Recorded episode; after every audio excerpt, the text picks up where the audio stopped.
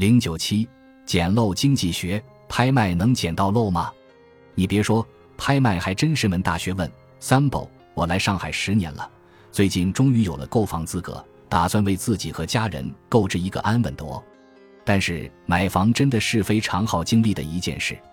我找了中介帮忙，每个周末都安排了看房，连续三个月看下来，发现看中的价格太贵，价格合适的又总有各种各样无法接受的毛病。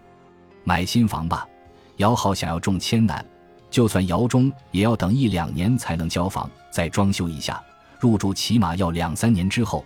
买二手房吧，价格高，税也高，之前的装修也要重新来过。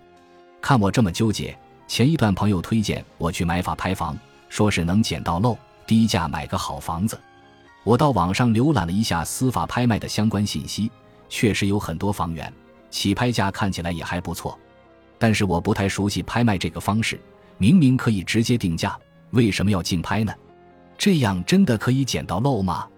二零二零年底，上海对法拍房的购买资格进行了限制。要知道，之前法拍房是很多没有上海购房资格的朋友在上海买房的一个重要渠道。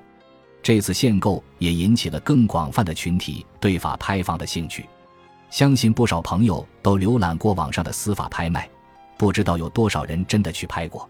拍卖作为一种与我们普通老百姓距离比较远的定价形式，估计大部分人都没接触过。那么，拍卖真的可以捡漏吗？